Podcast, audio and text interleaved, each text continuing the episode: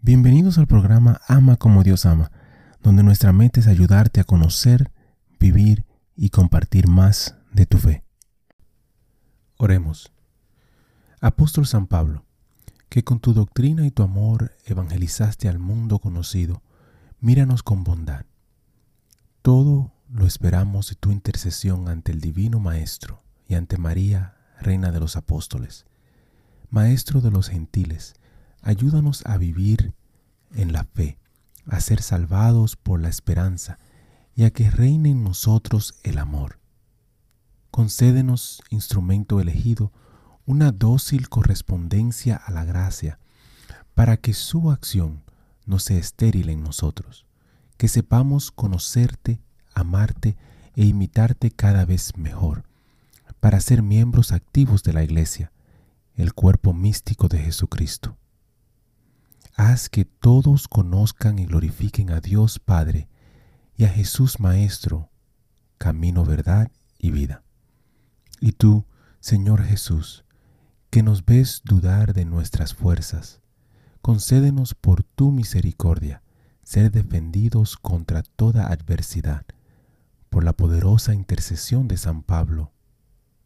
Amén. En este episodio me gustaría hablar o comentar sobre qué es un santo, qué es la santidad y quién está llamado a la santidad. En la Biblia y en nuestros círculos sociales eh, eh, muchas veces hemos escuchado sobre la palabra de santos, ser santos, los santos y sobre la santidad. Pero aunque hablamos de santos, de santidad y de ser santos, quizás no hemos tomado el tiempo para analizar o para reflexionar sobre en realidad quiénes son los santos y qué significa ser santo.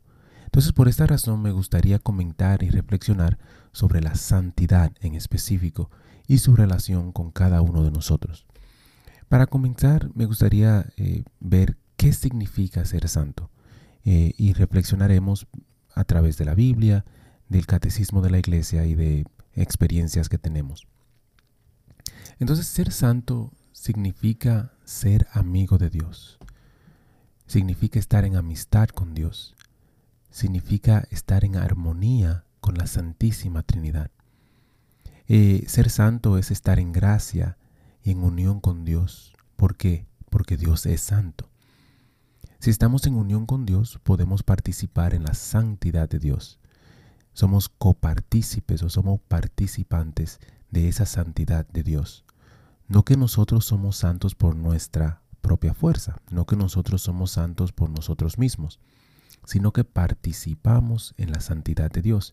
Y si Dios es santo, entonces si participamos de ella, nosotros entonces somos santos por esa participación. Dios nos creó a, su imagen y semejanza, y entonces como tal nos creó para estar en santidad y para ser santos. Él nos creó con ese propósito nos creó para ser santos, para ser como Él. Podemos entonces decir que ser santo es simplemente participar en la santidad y en la pureza de Dios. Ser santo, repito, podemos decir que es simplemente participar en la santidad y en la pureza de Dios. El catecismo de la Iglesia Católica, en el numeral número 2013, 2013, dice lo siguiente. Todos los fieles de cualquier estado o régimen de vida son llamados a la plenitud de la vida cristiana y a la perfección de la caridad. Todos son llamados a la santidad. Sed perfectos como vuestro Padre Celestial es perfecto. Y ahí está eh, haciendo énfasis en Mateo 5:48, donde dice, sed perfectos como vuestro Padre Celestial es perfecto. Al ser santo, entonces eh, estamos llamados a, eso, a la plenitud de la vida. Por medio de la santidad podemos disfrutar verdaderamente de lo que es la vida. Muchas veces queremos o pensamos eh, que queremos vivir la vida por completo. Y entonces aquí nos está diciendo que para vivir la vida por completo, para poder en realidad disfrutar de todo lo que es la vida, estamos llamados a ser santos, a ser santos, a participar en esa santidad que solamente Dios nos da, que solamente Dios lo es. Entonces, si ese es el ser santo, si ser santo quiere decir participar en la santidad de Dios, en esa pureza de Dios, y entonces eh, Dios nos dice que la santidad es simplemente estar en Él, ¿verdad? Estar en Él eh, y entonces poder disfrutar de la plenitud de la vida. Entonces, ¿quiénes están llamados a la santidad? Eh, porque muchas veces pensamos y escuchamos de los santos. En la, en la, Biblia nos dice santo, en la iglesia hablamos de los santos y pensamos en todos aquellos que han fallecido, que la iglesia nos ha canonizado, que la iglesia nos ha presentado como santos. Pero, ¿quiénes están llamados a la santidad? ¿Apenas son algunos o son varios o somos todos? Y en el libro de Primera de Pedro, capítulo 1, del versículo 15 al 16, Primera de Pedro, capítulo 1, del versículo 15 al 16, dice, sino que así como aquel que los llamó es santo, así también sean ustedes santos en toda su manera de vivir, porque escrito está, sean santos, porque yo soy santo. Y ahora en el libro de Levíticos, que es en el Antiguo Testamento, el libro de Levítico, capítulo 11, del versículo 44 al 45, Levítico 11, 44 y 45, dice lo siguiente, porque yo soy el Señor su Dios. Por tanto, conságrese y sean santos, porque yo soy santo. No se contaminen, pues, con ningún animal que se arrastre sobre la tierra, porque yo soy el Señor, que los he hecho subir de la tierra de Egipto para ser su Dios. Serán pues santo, porque yo soy santo. Entonces, ¿quiénes están llamados a la santidad? ¿Quiénes están llamados a ser santo? Y leí específicamente un, versículo una, del Antiguo Testamento en Levítico, como también leí uno en el Nuevo Testamento. Eh, primera de Pedro. Porque muchas veces pensamos que eh, la Biblia está dividida y que lo que pasaba en el Antiguo Testamento ya no eh, está válido en el Nuevo Testamento y lo que está en el Nuevo Testamento no es válido en el Antiguo. y no es cierto, la Biblia es una historia completa, la historia de nuestra salvación. Es la historia de Dios, es esa historia del amor de Dios para con nosotros. Entonces es una historia. Pero eh, como digo, muchas veces nos gusta dividir el Antiguo Testamento con el Nuevo y decimos que una cosa es válida en uno y no en el otro. Por esta razón me, me gustó o me gustaría que reflexionemos sobre estos dos versículos, uno en el Nuevo y uno en el Antiguo. Entonces, ¿quién está llamado a la santidad? Y según vemos en ambos versículos, en ambos libros, en Primera de Pedro y en Levíticos, todos estamos llamados a la santidad. Todos estamos llamados a la santidad. Dios nos dice que todos tenemos que ser santos, porque Dios que vive en nosotros es santo. Entonces somos santos por medio de esa santidad que vive en nosotros. No porque lo hagamos merecido, o no porque habemos hecho algo quizás o hagamos algo eh, que nos dé la potestad o nos dé, se puede decir que el, honor de ser santos o de llamados santos, sino porque Dios, el que vive en nosotros, es santo. Entonces la santidad es para todos, no es para algunos, es para todos. Todos estamos llamados a la santidad y todos vamos a ser medidos por ese, esa regla de la santidad. Ahora, ¿por qué debemos aspirar la santidad, porque aunque Dios nos dice que, que tenemos que ser santos, ¿verdad? Porque Él es santo y porque Él está en nosotros. Pero ¿por qué debemos de aspirar a ello? ¿Por qué debemos de quererlo? ¿Por qué debemos anhelarlo? ¿Por qué debemos eh, sentirnos eh, como se puede decir que obligado, una, sensación de, de, obligar nuestro propio ser a ser santos, que queremos ser santos por una razón u otra, por estar en la santidad. ¿Por qué? Y si vemos que, aunque Dios está en nosotros, y estamos llamados a ser santos, necesitamos ejercer, necesitamos practicar, necesitamos santificar nuestra jornada. No es simplemente el hecho de que Dios está en nosotros por medio del bautismo, de que ya somos santos automáticamente y no necesitamos hacer nada más o, ya automáticamente quedamos en la santidad por completa. La santidad en realidad es una jornada, es un proceso. Así como nuestra vida es una jornada, es un proceso. La razón principal por la cual tenemos que aspirar a la santidad es porque solo los santos están o llegan al cielo. Nadie puede ver o estar en la presencia de Dios si no está en santidad o si no es santo. El ser santo quiere decir que estamos en santidad. Estar en santidad quiere decir que estamos purificados, que estamos en amistad con Dios, como dijimos anteriormente, que estamos viviendo en gracia. Y, esto lo podemos ver desde el principio en el Antiguo Testamento. Para los sacerdotes poder estar en la presencia de Dios, para poder estar en el lugar santísimo, eh, tenían que estar purificados y en santidad, porque nada impuro puede resistir estar ante la presencia de Dios. Porque Dios es todo lo bueno, todo lo puro, y no cabe ni un granito de impureza ante Dios. Entonces, para estar en la presencia de Dios, para poder aguantar para nuestra propia, se puede decir que para nuestro propio bienestar, es importante que estemos en santidad, que estemos santos cuando estemos ante la presencia de Dios. Y, quizás tú has escuchado decir que eh, en eh, esta misma frase del Antiguo Testamento, de que eh, los sacerdotes, se habla hasta de Moisés, de Aarón, de las personas que estaban ante la presencia, que llegaban ante la presencia de Dios, estaban purificados, estaban, tenían que haber pasado un proceso de purificación porque si no, morían al instante. Y quizás eso es algo que ya tú conoces en el Antiguo Testamento. Pero quizás dirás, como, como estuvimos hablando anteriormente de la diferencia del Antiguo y del Nuevo Testamento, quizás tú dirás, bueno, eso sí, eso es antes, eso es en el Antiguo Testamento.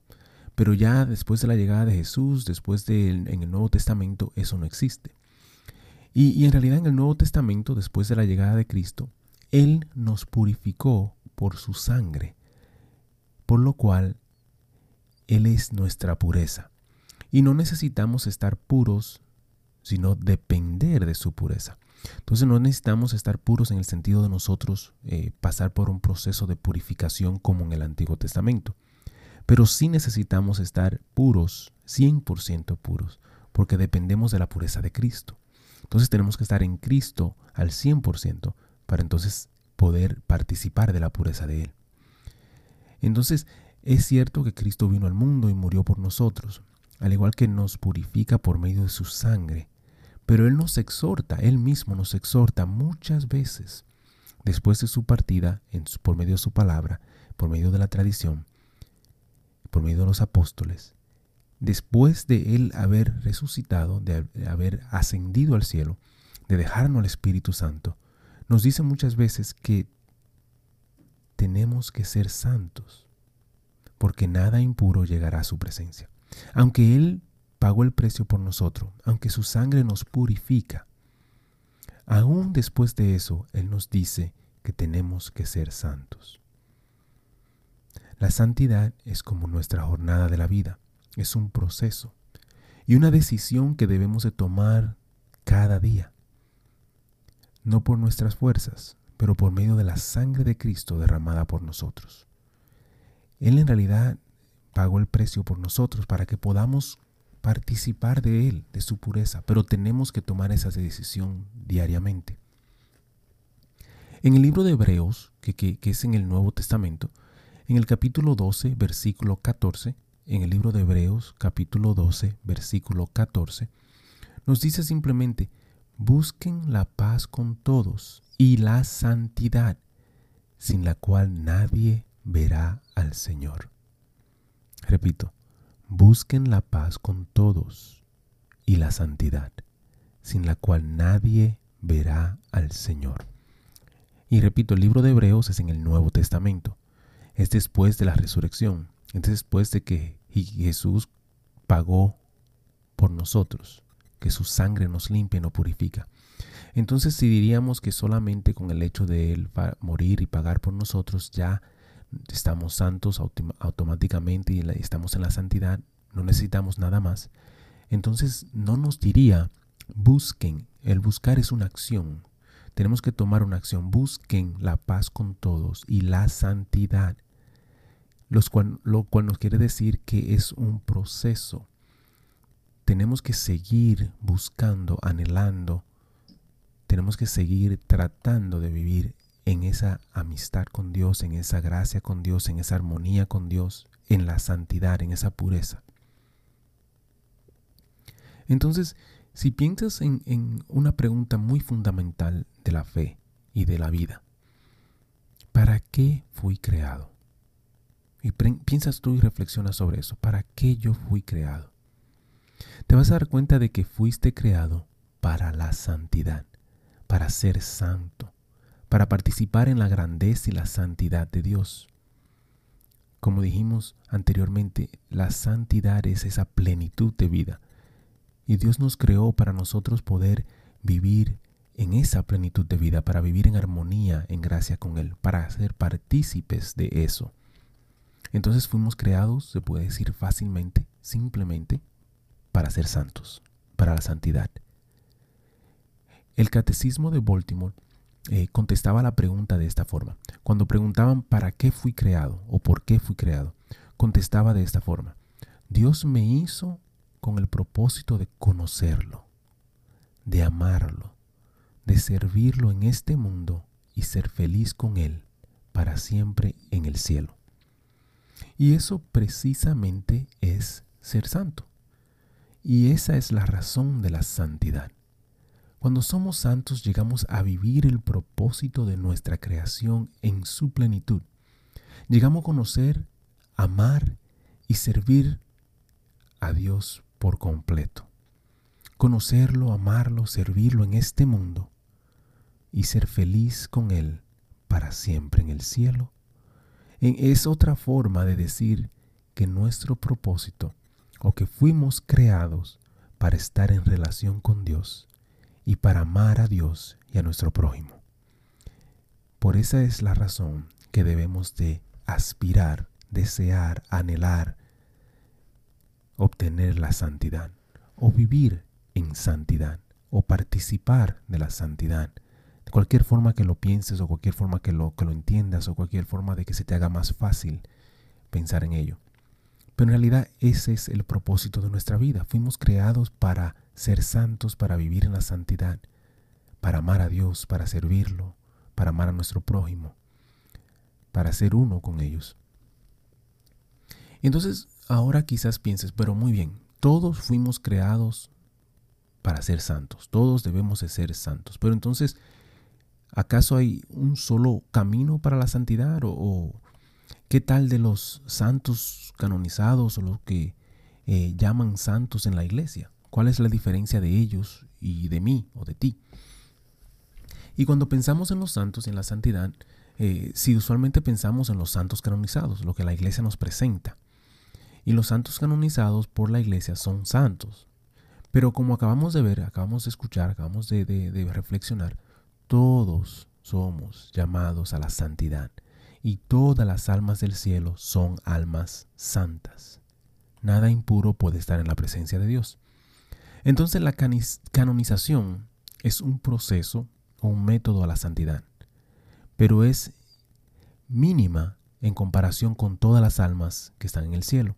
En otras palabras, eh, todas las almas en el cielo son almas de santos, pero no todos los santos son santos canonizados.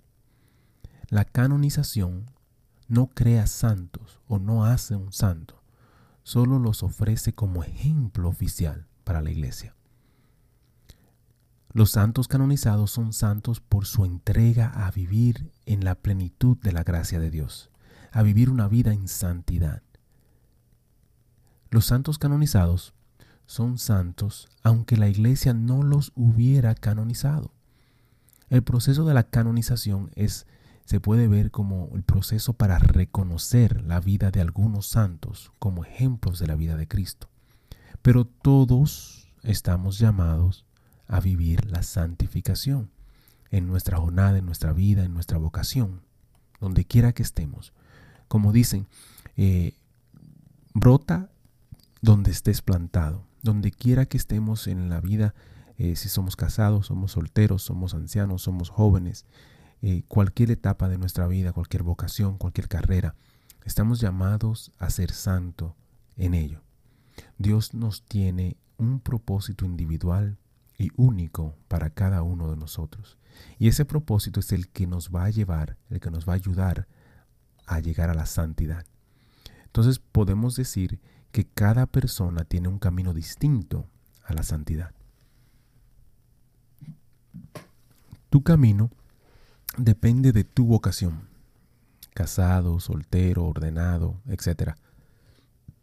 Depende de tus dones, tus virtudes, tus habilidades, tu pasado, tu característica, tu ser, tu presente. Como puedes ver, Dios te creó con una misión personal. Todos tenemos un propósito general, el cual es la, la santidad. Todos estamos llamados a llegar a la santidad. Pero para llegar a la santidad y a esa plenitud de vida, Él nos creó con un propósito individual, el cual solo tú puedes hacer porque es personal para ti. En otras palabras, el camino a la santidad tuyo es diferente al camino a la santidad mío. Tu propósito es particular y único, pero Él te ha dado las herramientas y te dará todo lo necesario para cumplir tu misión para cumplir tu propósito. Y en ese, en ese proceso te estarás santificando y te estará pareciendo cada día más y más a Jesús, lo cual significa que estarás cada día más y más santo. Entonces, me gustaría mencionar un poquito sobre el, el, proceso, vamos a decir, de la canonización, porque hablamos acerca de la canonización en términos de la iglesia, pero quizás no conocemos qué, es la canonización. Y dije que la canonización no es hacer santos. Los santos eh, ya son santos por la forma en la cual vivieron. La canonización es simplemente el propósito de presentarlo a la iglesia para que lo veamos como ejemplos de vida, para poder verificar. Entonces, se puede decir que el proceso de la canonización consiste de cinco pasos. El primer paso es postular la causa, lo cual quiere decir que eh, se presenta o se abre un caso para investigar a una persona, para investigar la vida de alguien. Eh, el segundo paso es cuando lo declaran siervo de Dios. Y siervo de Dios quiere decir que abrieron el caso, que lo están examinando y que no encuentran ningún impedimento para poder eh, seguir el proceso de la canonización hasta lo que han visto, la persona ha vivido una vida ejemplar, entonces se considera siervo de Dios. El tercer paso es cuando lo consideran venerable. La persona se considera venerable cuando ya se abrió el caso, se considera siervo de Dios y entonces eh, la Santa Sede, que viene siendo del, Santo Papa, ven que la persona vivió con virtudes cristianas, que en realidad la vida que llevó es una vida ejemplar, una vida en la cual demostró en su caminar, en su vida, eh, virtudes cristianas que podemos eh, imitar. imitar. El, paso siguiente, después de ser considerado venerable, lo consideran eh, beato. Es el proceso de la beatificación. Y para poder considerarlo beato o para llegar a la beatificación, eh, lo que se necesita entonces en lo que se está estudiando o repasando o analizando eh, sobre la vida de la persona eh, es un milagro. Se introduce un milagro durante la vida del candidato para entonces ser examinado por obispos, por médicos, por cardenales y, por teólogos. Y si el, el milagro se considera válido, entonces la persona se considera beato. Y el último paso, que es canonizar a la persona ya como santo en la iglesia es cuando ya como le di, ha pasado por el eh, postulado, siervo de Dios, venerable, ya se le eh, reconoció un milagro como beato, y entonces se introduce otro, un segundo milagro para examinar. Si ese milagro se acepta nuevamente por los obispos, médicos, cardenales y teólogos, entonces ya se puede escribir la persona en el libro de los santos de la iglesia y se asigna un día de fiesta para su veneración litúrgica. Entonces de ahí se considera santo ante la iglesia, canonizado. Eh, entonces para ser canonizado tiene que ser una persona que haya vivido una vida ejemplar, una vida de virtudes, una vida de, eh, se puede decir, ejemplo para nosotros. Y al igual que tiene que tener dos milagros, por lo menos dos milagros verificados por la iglesia, por obispos, médicos, cardenales y teólogos. Y ese es el proceso para la canonización. Pero como repito, la canonización es simplemente para poder mostrarnos ejemplos de personas que han vivido una vida ejemplar, llena de virtudes. Pero aunque la iglesia no lo hubiera declarado santos, esas vidas, esas almas, son santas, porque el proceso de la canonización es simplemente para verificarlo, pero ya lo han vivido, ya lo han hecho. Pero recuerda, tú y yo, aunque seamos canonizados o no, estamos llamados a la santidad. Entonces me gustaría concluir con esto. Eh, y esta es una, se puede decir que es una frase del catecismo de la iglesia acerca de la santidad. Y dice, para alcanzar esta perfección, los creyentes han de emplear sus fuerzas según la medida del don de Cristo, para entregarse totalmente a la gloria de Dios y al servicio del prójimo. Lo harán siguiendo las huellas de Cristo, haciéndose conforme a su imagen y siendo obedientes en todo a la voluntad del Padre de esta manera, la santidad del pueblo de Dios producirá frutos abundantes, como lo muestra claramente en la historia de la iglesia la vida de los santos.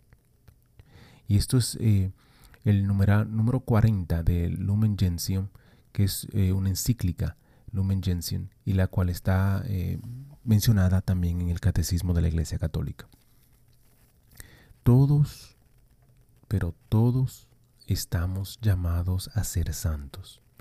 Dios no quiere santos, nos quiere santos, no que no quiere, sino que nos quiere santos.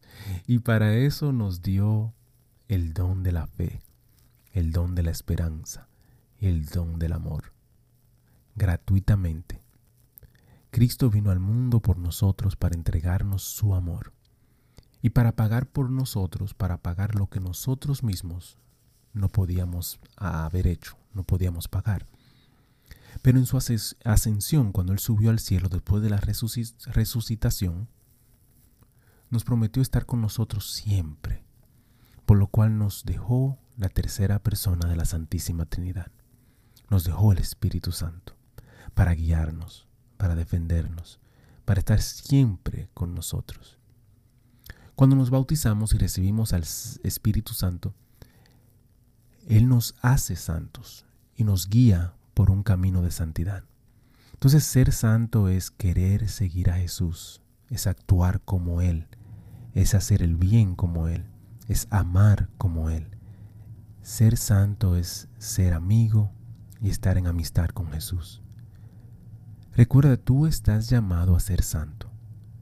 Y lo puedes lograr no por tus propias fuerzas o por tus propios méritos, sino porque ya Cristo ganó ese mérito. Cristo es puro, Cristo es santo. Y Él está en ti. Entonces para ser santo tienes que querer ser santo, tienes que participar de esa santidad de Dios. Y sencillamente estar en relación con Dios por medio del amor. Por eso el título de mi del programa, el título del canal es Ama como Dios ama. Porque si tú llegas a amar como Dios ama, tu santidad estará garantizada. Querido hermano, te doy gracias por escuchar Te doy gracias por este tiempo. Le pido a Dios que te bendiga. Le pido a Dios que bendiga a tu familia. Le pido a Dios que te ayude cada día a parecerte más y más a Él. Le pido a Dios que te ayude cada día a querer amar como Él ama. Amarlo a Él y amar a tu prójimo. Te pido, como siempre, que si es posible, compartas tus bendiciones. Comparte todo eso que Dios te ha dado, esos dones, esas virtudes, esa alegría, hasta esas tristezas. Nuestra vida recuerda que es un caminar, es una jornada, es un subir y bajar. Pero siempre y cuando estemos con Dios, estemos cerca de Dios o reconozcamos que Dios está con nosotros, todo va a estar bien. Pasaremos momentos difíciles, pasaremos momentos alegres, pero recuerda que Dios está contigo y Dios te ama.